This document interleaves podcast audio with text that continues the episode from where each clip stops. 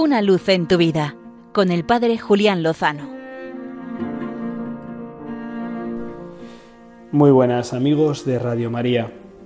Se cumplen exactamente 10 años del gran encuentro de la vigilia de adoración de la Jornada Mundial de la Juventud Madrid 2011.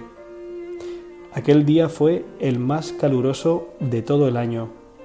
Se vivieron momentos de cierta tensión en el abarrotado aeródromo de Cuatro Vientos, porque los cientos de miles de jóvenes que lo abarrotaban se encontraron sin provisiones de agua en medio de un tremendo calor.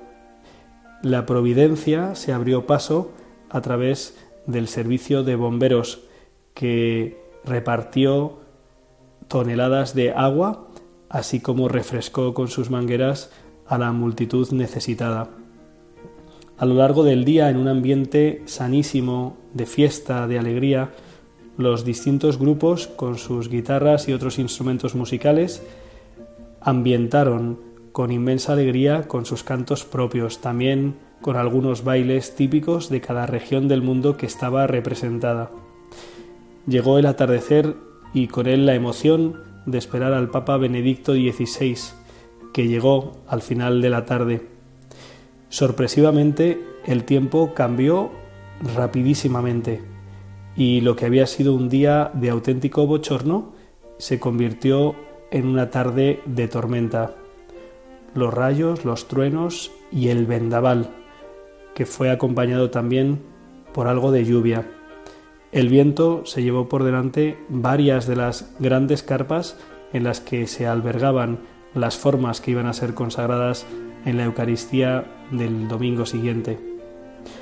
La cuestión es que no se pudo celebrar el festival de adoración tal como estaba planeado, pero como nos dijo el Papa Benedicto XVI, vivimos una aventura juntos. Se pudo exponer el Santísimo Sacramento y fue impresionante ese momento en el que cerca de un millón de jóvenes o quizá más nos arrodillamos y en un impresionante silencio mantuvimos la mirada y el corazón centrados en Cristo. Después de esos minutos de adoración, todo lo demás podíamos decir que sobraba.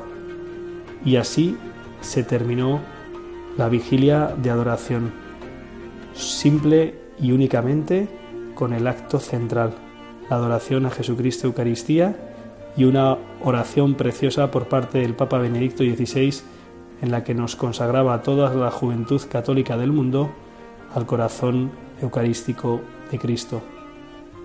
No hubo que lamentar incidentes a pesar de las circunstancias difíciles y de la inmensa aglomeración de personas que nos encontrábamos en el aeródromo.